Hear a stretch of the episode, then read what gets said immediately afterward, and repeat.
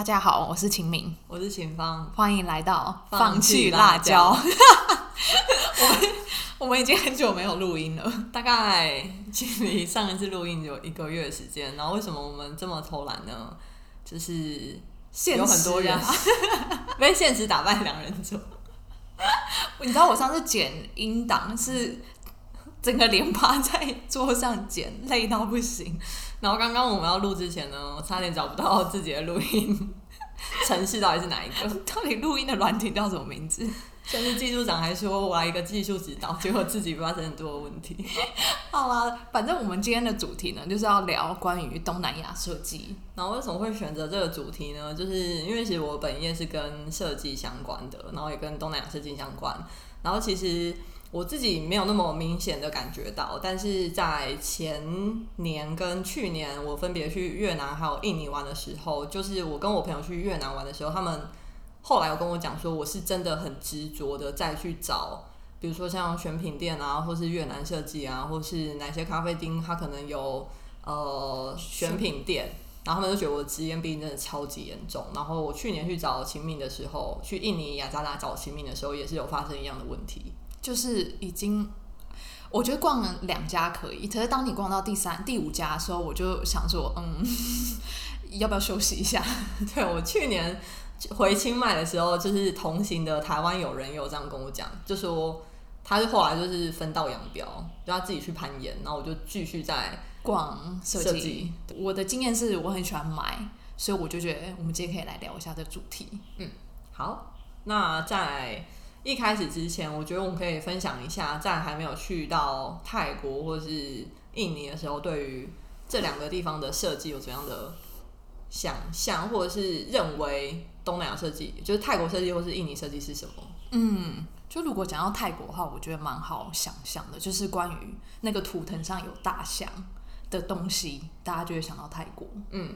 我记得大学的时候，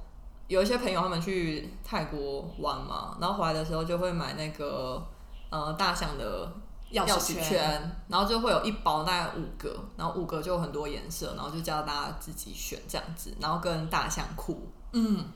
然后还有曼谷包。对，曼谷包。可曼谷包我真的不懂哎，其实我不太清楚说为什么它会就是疯狂爆红，然后其实我觉得很丑。可是现在还有吗？还有啊，还是超红的啊，然后在曼谷还是很多人在买，还是很多人在买。我这个有点不懂。然后他们也会做那种联名，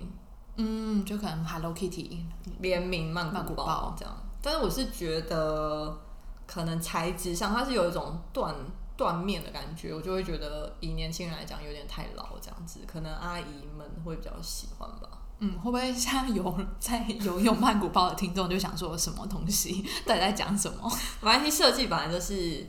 啊属于自己的，我们不需要去 judge 别人这样。好，然后还有那个恰图恰啦，就是恰图恰，大家会觉得是设计市集或是很大的市集，所以大家可以去那边淘宝吧。就对于泰国设计大概是这样，那对于印尼设计呢？我觉得印尼设计那时候还没去之前，常常会听到是蜡染 batik，就是他们是用某一个 嗯物物质吧，然后就是把它呃画在布布面上，然后就可以变成衣服啊，或者是各个呃变成各个那种设计品都可以有图腾的样子，然后或者是。比较是南洋风格的巴厘岛，你想象到可能是草编啊，或是草帽的那种设计。嗯，我觉得蜡染的这件事情可能会影响到我们大家要分享的印尼设计，因为蜡染它就是很多呃图腾嘛，就是把图腾或是一些图样，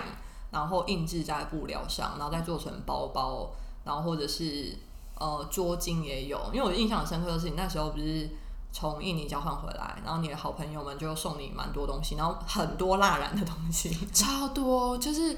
就算不是蜡染的东西哦，它都会给你就是包一个蜡染的布，蜡染的就是纸的那种包装纸，然后就是会觉得这就是来自印尼。嗯，然后有一个真的很漂亮哎，就是有一个盒装，然后好像是那个桌巾，那个真的超漂亮的。哎，有，就是用个很漂亮的盒子啊。哦，然后里面是包什么？粉红色的红粉，嗯，粉就是红色的。然后你说什么要送给妈的？哦，对，就是他们的传统服饰。然后那个时候，我记得在印尼，我们有去尝试穿蜡染装，然后我觉得很好看哎，但当时我还是没有买啦，就觉得可能怕在台湾又会太民俗风吧。但是那时候穿的时候，会觉得其实是很洋的，不会有那种，比如说穿旗袍，你一定是要在很特殊的场合才能穿。但是蜡染就是他们可以融入在日常生活的穿着中，甚至很多。新一代的明星不是也会自己做新的蜡染时装？对，就是这要讲到，就是我们很欣赏的一个印尼网红，就她叫 Sonia，就是其实是我蛮喜欢饶舌歌手 Rich Brian 的姐姐，可是她就是 Sonia 本身也是一个网红，然后她就是自己。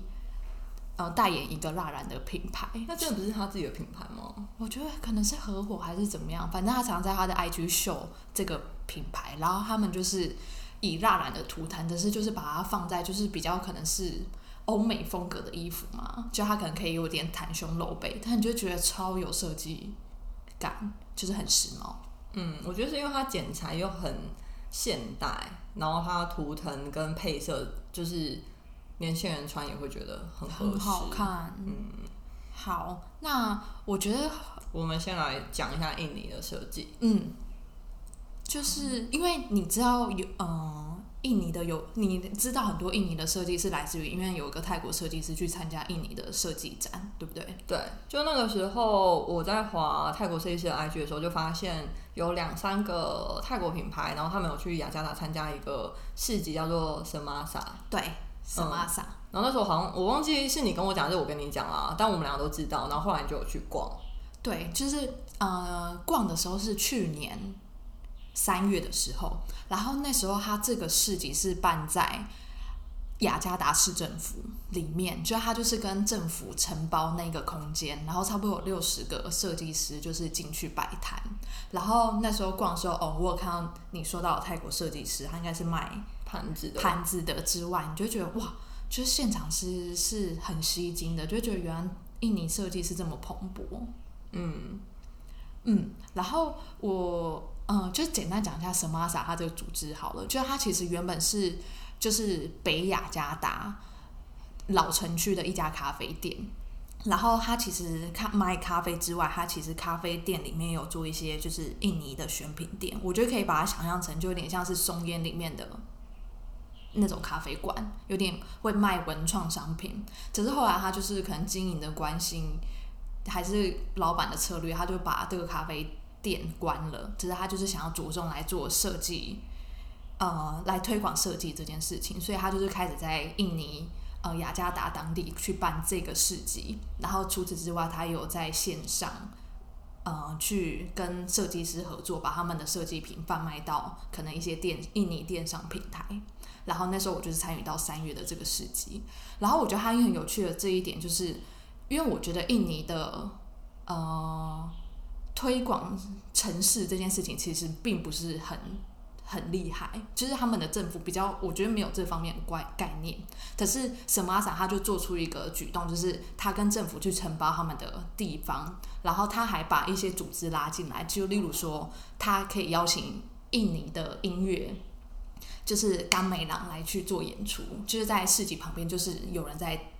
打呃敲甘美郎，然后他也会跟就是在城市里面就是散步旅行那什么 walking tour 的人来去做结合，就例如说哦，我们这两天市集办六日，那我们三点到四点就会邀请大家来绕这个市政厅一圈，或者是延伸到其他地方，所以我觉得他们真的蛮有在想要做关于城市然后设计要怎么把它带进来这件事。嗯，我记得我那时候印象比较深刻的是，我就很喜欢看 IG 嘛，就逛 IG，然后我每一个通常什么啥他在宣传品牌的时候都会有一则贴文，然后就会 tag 那个品牌，那我就会点进去看说，哎，那这个品牌他在做什么？然后让我觉得最惊讶的就是每一个印尼的品牌的追踪人数大概都是一万以上，就是万人以上，那可能也是因为他们人口基数本来就很大。所以每个品牌都看起来都是做的真的是有声有色这样子，然后另外就是我自己通常会点进去看的品牌都是呃衣服，然后为什么我会对于他们的衣服品牌有兴趣？是因为他们做衣服不是只是在剪裁，而是他们都是自己做布，自己设计布，然后每个布都是像印花，他们可能不是蜡染，可是我觉得他们在呃自己做他自己的布的时候，就是会有非常多的创意跟巧思，然后还有颜色的配配置。然后其实我觉得在这样子的衣服品牌下，我会很价很讶异它的价钱还是很低，但有可能呃是因为印尼当地有很多布的工厂，因为我们的父亲其实是做布的，然后在有一段时间他其实也有那边的呃客户，然后包含也有那边的工厂这样子，所以可以想象说，其实印尼当地应该是蛮多。呃，制作布的工厂，所以他们可以用比较低的成本去做自己的布，然后甚至做成衣服。那我觉得这个是很特别的地方。嗯，然后我觉得那时候看到有几有一个牌子蛮想要跟大家特别介绍，就是它是一个耳环品牌，可是我不太知道怎么念它的名字，就是叫 O 开头，就应该是叫 O，我真的不知道怎么发那个品牌。没关系，我拿它放在胸肉上。对，然后我觉得它很厉害，是它竟然是把印尼的，就是这些食物原料，就是放进耳环的元素。就例如说，它可能这是一个透明的耳环，然后它竟然会把印尼的米啊，或是印尼的辣椒、海盐，就是融入设计里面。然后我就觉得天哪，就是，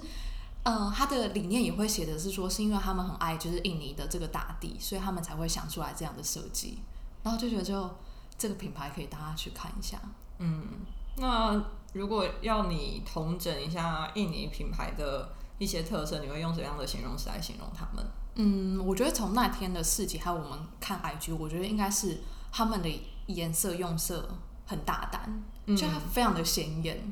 我觉得甚至比泰国还显眼。就我以前已经觉得泰国当然是我心目中的第一名，但是看到印尼之后，觉得泰国是大叔，是那种小画家的增色。其实我觉得不一定呢，就是印尼的颜色有它自己的。彩度跟明度吗？一种很缤纷的感觉。对，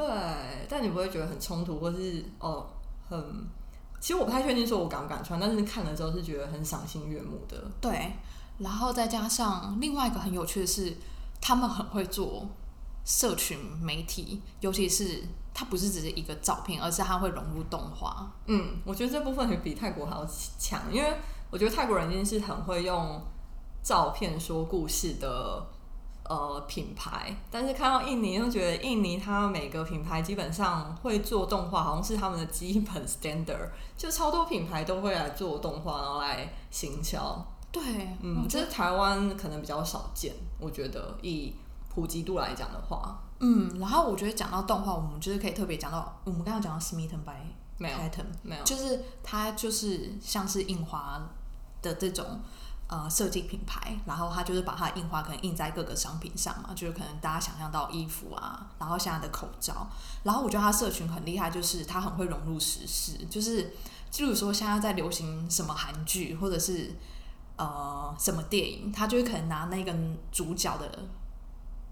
的样子，可是他把他的印花就是放在主角的旁边，然后来了大家想象说，哦，原来可能我的。啊，可能 A m a Stone 原来也可以用他们家的产品，嗯，你就觉得这也太有趣了吧？就是推荐大家，我们也会放在 show note 上，然后你可以再去点点看，就会觉得说，哇，原来这就是印尼设计，是完全不会在你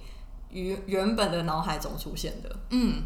嗯，没错。然后我觉得另外我自己很喜欢印尼设计品牌的地方是，他们有蛮多木头品牌的。然后其实，在去印尼之前，我就有买过。呃，一个印尼品牌的手表叫做 Lima Watch，呃，Lima 是泰国舞的意思，所以其实这个表理论上来讲，你说印尼文的舞吗？嗯，印尼文的舞，对，就是其实呃，这个表这个表有点难看，秀中文下线，太久没讲中文了，没有啊？嗯，就是它就只有一个五，就是在表表的。平面上，表面上只有一个五，然后我很喜欢它木头做的感觉，因为它是有点厚度的。然后我自己本身是非常喜欢木头的手表，大概有戴过三个木头品牌，然后前两个都是泰国的，所以其实那时候看到呃 Lima Watch 这个品牌的时候，我就非常的想要买来戴，因为我想要知道说，哎，就是他们品牌的特色跟差异是什么。然后另外一个木头。品牌是它是做木头的收音机，那这个品牌是泰国设计师介绍给我的，他之前有去过印尼玩，然后就跟我讲说，哎、这个木头的收音机他做的非常的好。然后我们去雅加达的时候，有在两家选品店看到。后来我在上网 Google 一下他的故事，就发现这个人很特别。就他其实在做这个木头收音机的时候，他是根据是有思考环境跟这个商品的意义，然后包含他把木头拿来做的收音机都是他们特别栽植的森林里面的木头，然后才拿来做。所以我觉得整个工是非常的细致，然后它收音机是很像古老的那种传统收音机，然后一体成型。我自己是很想买啊，有机会如果再去印尼的话，我觉得我应该会把它带回家。那你记得售价多少吗？售价那时候我看好像最小台的大概是五六千块，嗯，然后大台的话好像就有八九千块这样子。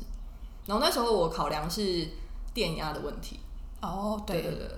所以想说很怕就是，但是现在想想，我觉得好像还是可以买来收藏一下，但扛回来没有在怕。没有在怕的。我人生扛过最重的就是打字机。我以为你要是说两箱 黄道益。好，这又是另外一个故事了。好，那另外的话，我觉得印尼设计品它其实没有想象中的便宜，其实应该是说你刚它是一个刚说到相对值吧。就是如果是以那种呃，比如说我刚才讲的那种衣服啊、布料印制出来的品牌，我会觉得很便宜，因为你一想到它的成本、它的功夫的话，你会觉得哦，这件衣服可能才八百块，或者这个包包才一千二，但它全部都是用自己印制布料制作出来的话，我会觉得很贵。哎、我会觉得很便宜。但是如果是嗯，我们去逛的几家选品店，那它其实，在亚麻的服饰里面，它可能就是真的是呃，透过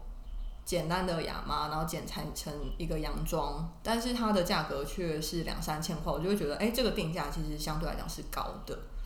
我觉得是不是还是有关他们是可以大量制作跟少量制作的定价？我觉得有可能哈。另外就是，呃，或许目前印尼的设计品牌，他们还是有锁定社会里面的中高收入者，因为印尼的贫富差距也非常非常的大，所以我在想说，或许他们还是觉得这一群人才是有资格用金钱支持设计品牌，所以他们在定价上也不会觉得说我相对来讲要定一个大家都可以买的价钱，我反而就是直接锁定那一群人就好。嗯，因为跟大家补充有一个故事是，我记得我们那时候有去看另外一家印尼手表品牌，然后它是在一个应该是一个富人社区里面的地点。然后你就讲说，嗯，应该就是他们的工作室吧。然后我们就去看，然后没想到里面超多人，而且那些人，对不起，就是看起来就是那种真的有钱人。而且都会直接买，他们就看一看就买。哎、你你没讲我都忘记，我们还有去逛那一家。对，就是里面那些，你就会真的觉得很神秘，就觉得哇，这应该是有钱人的小店，就杂货店啊。有钱的杂货店就去买一只手表，没有哦，你一讲我才想起来，就是在万隆那边哦。万隆是很靠近雅加达的一个城市，然后我们那时候有去玩四天吗？对，不是景美万隆，是印尼万隆。就大概玩三四天。那我记得那几天我们都是有叫嗯计程车，就是就是当地的可能类似 Uber，它就是 Grab 跟 Gojek。嗯 GoJack，嗯对。然后我觉得那些计程车司机一定觉得这三个 外国女生到底在干嘛？就是有我，还有秦敏，还有我们的妈妈。就我们都会收集一些景点，然后因为万隆它是在一个山，它是山区，然后它的店有时候就是在某一个山 山区，然后我们就会请他开，然后开去，然后通常那些店旁边都没什么店家，那我在想说那些呃 Go Jack 的司机应该想说这三个女生到底要去哪？这三个女生到底要去哪？因为去那家店的时候，他有一直说，嗯，那里有什么？对，那里有什么吗？所以，所以我觉得可能也是说到说，我觉得印尼他们的这些设计店嘛，就是比较是可能也许是地大，所以它的地点本来就是比较分散的，所以我觉得可能是因为台湾太小了，所以你就觉得什么东什么地点都可以用走道，可以搭公车到，可是在那边可能就会比较辛苦一点。嗯，那如果 等疫情结束之后，其实大家可以去雅加达玩的话，想要去逛一些设计品店的话，那我们也推荐是说，呃，你就是可以往南雅加达那边去看。为什么是南雅加达？就是呃，大家可以回去听我们的 EP 五，就是讲咖啡店那一集。其实呃，南雅加达我觉得有点就是像台北的大安区，就是可能很多嗯潮男潮女啊，或者大家想要去喝一杯啊，就可以去那个地方。那那边有几家可以推荐给大家，就是呃，第一家就是它英文叫做 Dialogue，它如果是印尼文的话，它其实叫做 Dialogue，就是他你我的意思。那其实那家店我觉得蛮有趣，是它前面是选品店，但它其实主要是一个咖啡店。然后它其实常常会有一些画展。然后，呃，我觉得如果你就是短暂的在雅加达待，可是你就可以去那家店买一些可爱的小设计品的纪念品回来给大家。嗯，那我记得那一家店就有贩售我很喜欢的那个木头收音机的品牌，叫做叫做 Mango Radio。对，然后还有另外那时候我买一家买一本插画家的图文书，然后我很喜欢那个那时候为什么我一看到就想买，是因为我自己还蛮喜欢买当地的书，因为我会想知道说他们的封面跟里面的内容，他们怎么样去呃装帧跟编排，然后刚好那本书它的内容是用英文写的，所以我觉得。我们也可以再讲一下，说其实印尼的设计师他们很常用英文去行销自己，然后泰国也是，就基本上我不知道是泰国的话，我在猜测应该是因为呃很多外国观光客，然后以前有跟泰国设计师聊过，就是说他们会觉得英文可以比较中性的去行销他们的用字，就比如说呃我的商品非常的高品质。他们会觉得用自己的母语写就是会显得有点矫情，但是如果用英文的 high quality 就好像比较中性的形容词，这是他们那时候给我的答案。但另外我觉得可能，呃，泰国人他们还是比较也是有崇洋的感觉，所以对他们来讲，他们觉得用英文去来行销自己的品牌的话，反而更能彰显出自己品牌的价值跟与众不同之处。嗯，我觉得这点蛮有趣的。可是可能是因为台湾是中文博大精深吧，所以比较习惯用中文。嗯嗯，好。然后接下来还有其他推荐的地点吗？第二家的话是，呃，本身是一个书店，叫做 Aksara，也是在南雅加达。然后它是独立书店，它它的空间其实有点像是我们刚刚讨论，像是一个 community 书店，然后后面是底片机。然后黑胶唱片跟电影院，我自己有去那边看过电影，觉得很棒。然后你要不要说看在那边看到的设计品？嗯，我印象深刻是，其实那个那整个空间就很像是一个社区，就是很像是呃不同，比如说像后面就有小朋友可以去学画画嘛，那前面它是卖书，然后里面的话就有些选品。那我印象比较深刻是有一家也是我在什么啥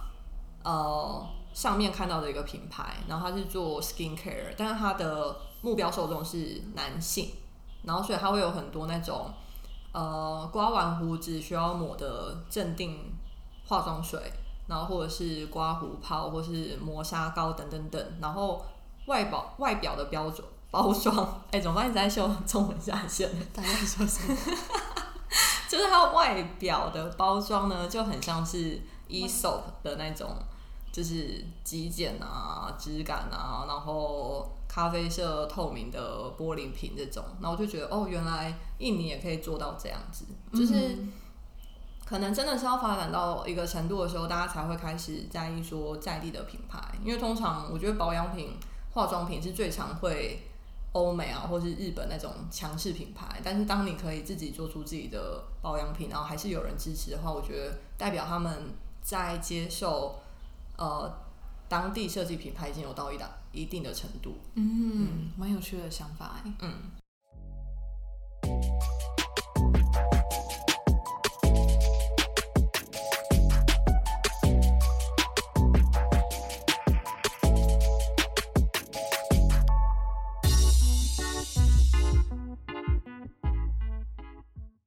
那接下来我推荐好了，就是那个。E.P. 五，我们介绍咖啡厅的其中一家 One Fifteen，那 One Fifteen 我自己很喜欢的是其中一个分店，它楼上就全部都是选品。那我印象那时候很深刻，就是真的就是价值不菲，就是大概都是两三千块，你不会觉得很便宜的呃设计选品，但是品质都非常的好。那我当时有买的是一个食物的品牌，为什么我会说它也是一个设计品牌呢？是呃这个食物调味料，它主要就是收集印尼当地的香料。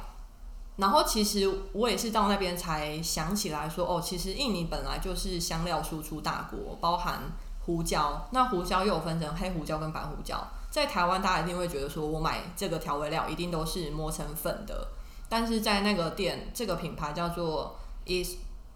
Java Co，它就是卖一整颗的黑胡椒粒，然后白胡椒粒，然后你可以自己再磨成粉。然后我记得那时候好像也有粉红胡椒这个选项。但没有买，我就是买黑胡椒跟白胡椒，然后香气一打开就是真的超浓郁。然后我还有买它的骨片，也超级好吃，真的超级好吃。然后跟海盐，因为我是在之前出去旅游的时候才觉得说，哎，其实我们可以买买看当地的盐，因为当地的盐其实就是当地的海嘛，海水提炼出来的盐，其实它就是有当地的风味。然后最让人惊艳的就是这个品牌，它的 IG 做的超级赞，很隽永。很隽永，就是他他自己会，就是真的是做了超多的动画，然后我觉得这个品牌的老板的音乐品味也超级棒，因为他每个配乐都超好听，很厉害，就是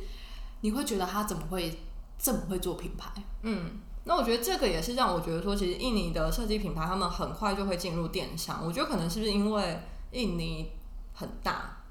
所以你不可能。就去那家店嘛，所以你一定要透过就是电商来去栽培你的货品。对，因为这个品牌它很早就有做官网，然后官网上面也一定会写说它有在哪一些地方放。然后我记得它有进入到那种比较贵的那种百货公司、百货公司的超商。嗯，对，印象很深刻。所以我在想，就是我们今天分享几个牌子，就是它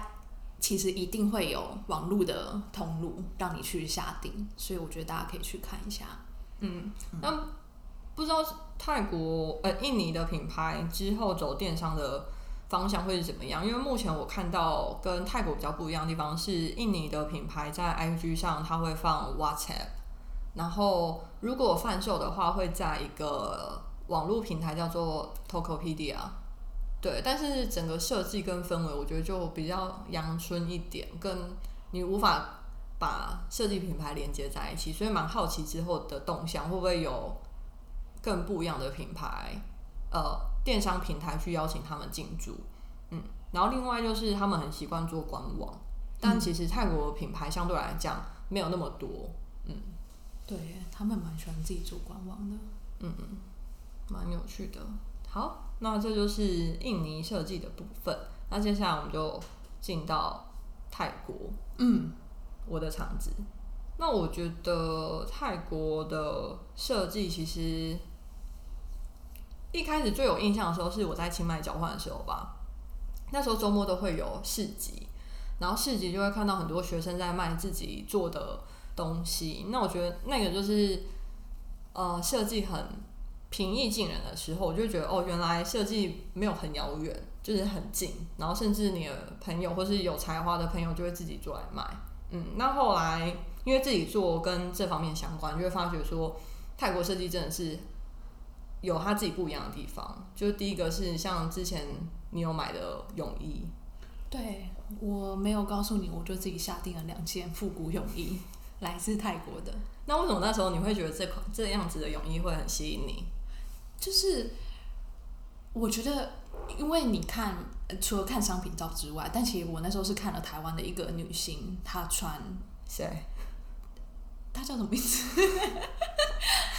一直尊重。她叫什么名字？我跟你讲的，演那个来演那个三明治女孩，星辰。对，叶星辰。就她就是有 po 她练习游泳的一的画面，然后她就是穿了一件你们那个品牌，嗯，April Fool Day。对，她的泳衣，她就是。做的非常复古，就是高腰，然后上面是绿色，下面是蓝色，然后你就觉得天哪，就是因为通常那种泳衣，你就觉得应该是比较是欧美欧美型的辣妹嘛，或是某种很性感的感觉。可是你就会觉得哦，亚亚洲女生穿起来可以这么好看，嗯，所以就一起下定了。我觉得也是一种选择吧。我记得那时候，呃，这种泰国泳衣会受到欢迎，是因为它有它自己的风格，但它不是很可爱，然后也不是很性性感它就是中间的那种。我觉得还蛮符合台湾人的天性了。就是你会想要去拍照，但是你不需要过度裸露，嗯但是又可以达到一定的吸引人的效果，这样子。嗯，那我觉得，呃，后来看到的泰国设计也是刚刚在印尼这一帕有提到的，就是他们很会用照片说故事。就那时候，他们的 IG 跟脸书都可以感受到他们呈现的风格很明确。我觉得不知道东南亚他们在学生的时代是有没有受过这样的教育？为什么他们在图文说故事这部分其实特别的强烈？我觉得那个是不分品牌跟个人的，就包含个人他可能也会很用力去展现。那这部分我们在之前几集来宾的时候就有谈到，所以我觉得这个地方是还蛮特别的。然后设计上是融合欧美的设计，嗯，我觉得台湾的品牌受到的影响就会比较偏向是日韩吧，通常会比较可爱一点点，但是在泰国设计品牌身上就会感觉到比较多欧美的影子，我觉得包括鞋子、包包，嗯，就会偏向欧美的时尚感，嗯，但是台湾的话就是比较偏向是日本的时尚感，嗯，然后另外的话颜色，我觉得他们的商品都会有很多的颜色选择，就是台湾比较喜欢的颜色，我会觉得比较温和吧，比如说白色、黑色、灰色、蓝色，好像也都是台湾会喜欢的。但是泰国就会很喜欢，一定要有红色，嗯，然后黄色。啊，黄色，对，我觉得红跟黄是泰国人还蛮喜欢的颜色。嗯，这是跟台湾比较不一样的地方。你是之前有分享过，觉得泰国设计师问你说，为什么台湾人那么喜欢下定绿色？对，但我不知道哎、是他们跟我讲的。然后，尤其是包包的品牌会说，台湾人比较喜欢定绿色。如果相比较香港或者是日本之外的话，他们觉得台湾人会比较喜欢接受绿色这个选项。嗯，嗯，但台湾人，但泰国人的话，应该是比较喜欢黄色，因为黄色其实基基本上都是皇室的颜色。然后另外就是很多台湾朋友不知道，但是泰国人每个每一天都有自己的颜色，就是星期一是黄色，然后星期二我有点忘记了，反正就每一天都有自己的颜色。然后有些人会照那个颜色穿衣服，哇，真的哦，真的，真的。你有时候看一看，然后就会觉得，哎、为什么今天那么多人穿黄色？哦，今天礼拜一这样子。哦，好有趣哦。嗯，对。然后我想想看，如果要推荐大家去逛泰国设计的话，我觉得我会比较推荐的是阿里，就是蛮靠近浪漫机场那边，然后就有很多小店，就很像现在的中山区吧。就走一走就会有蛮多小店，然后蛮多的选品店，然后你可以逛。然后或者是在 a g a m a 那边，就是比较偏向多日本的设计的选品店，嗯。所以它是还是有集中在某一区的。我觉得泰国慢慢现在有集中区域的感觉，不会像那时候去雅加达的时候，觉得雅加达好像又更大，而且因为没有大众运输工具吧，我觉得如果之后捷运盖起来的话，可能就会有集中感。嗯嗯，但因为现在没有，所以大家可能就觉得啊，就没有啊，你要开车你就开车来，或是你就 Go Jack 来。嗯，对，我觉得设计真的是没有好坏，但是因为东南亚是一个新的，对于自己相对来讲比较不熟悉的吧，所以其实，在看到的时候会觉得有种吓一跳的感觉，因为有点跳脱自己的认知，就不会像日韩一样对我们来讲很熟悉。就觉得哦，原来东南亚其实有这些设计，只是过去不知道，真的，很少被讨论这件事。那你还有什么要补充的吗？我觉得差不多哎。嗯，那今天的话，我觉得其实我自己私心比较想讨论印尼啦，因为对我来讲，泰国已经实在太近了，而且资料比较多。就如果你想要去搜寻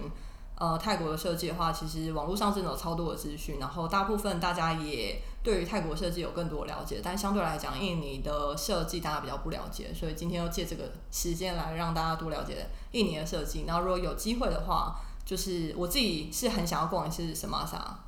对，然后六月是印尼的国庆，对不对？我差点要讲成你们的国庆。没有八月，哦，八月，因为萨玛萨好像是三个月举办一次，然后我记得好像有某一次就会比较盛大一点点，就是为了想要配合国庆嘛。嗯，还是斋戒，然后就会特别盛大，那我就超想去的。对，我觉得他们走的，其实我觉得他们想要做的事情真的是想要把印尼设计让大家看到。哦，但有一个蛮好笑的分享，就是那时候泰国设计师去参加嘛，他就跟我讲说，他已经是热带国家的人了，但去了之后还是觉得有点崩溃，因为呃，好像是因为是国家场地的关系，所以他没有冷气，